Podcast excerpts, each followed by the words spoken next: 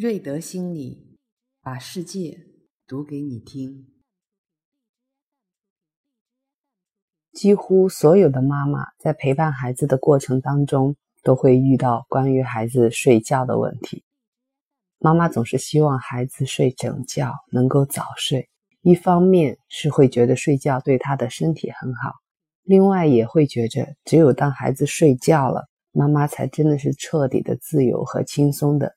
可以去做一些自己想做的事情，带着这两种，你去面对孩子的睡觉的时候，总是会被孩子挑战，因为他要么是不睡，要么睡得少。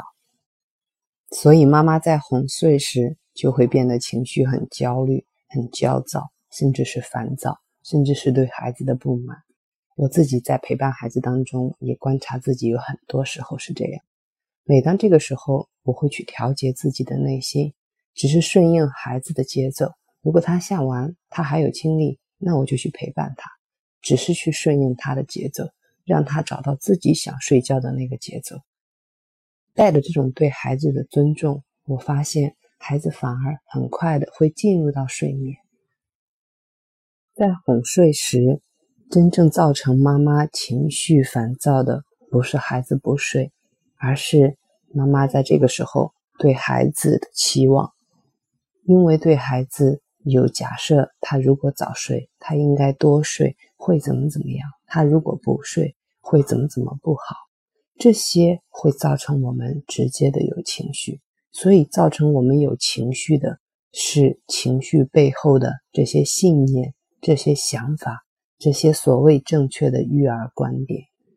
在这一块上，妈妈是需要不断的去觉察、觉知到，在你情绪背后。真正影响你的那个信念、那个想法是什么？这个是你去调整自己情绪的关键。关于孩子睡觉的问题，我举个自己生活中的事例：我们宝宝在成长当中一直有爷爷奶奶一起照顾，那么爷爷奶奶会很喜欢抱着孩子睡，那我为此也担心焦虑了一段时间。很怕他们会给孩子养成不好的睡觉习惯，影响了孩子的睡眠。那当我在陪伴中去观察，会发现孩子他是有很强的适应力，会根据不同陪伴的人，他的睡觉方式也会有所不同。而且在我焦虑的背后，我觉察到是对生命的担心，是忽略了孩子自身。他适应的能力，孩子在这个过程当中是不断的在变化的，不是唯一恒定永久的。我们无法改变爷爷奶奶，也无法控制孩子的睡眠习惯。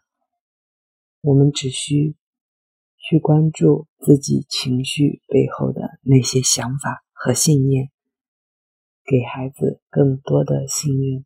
信任他的适应和自我调节力。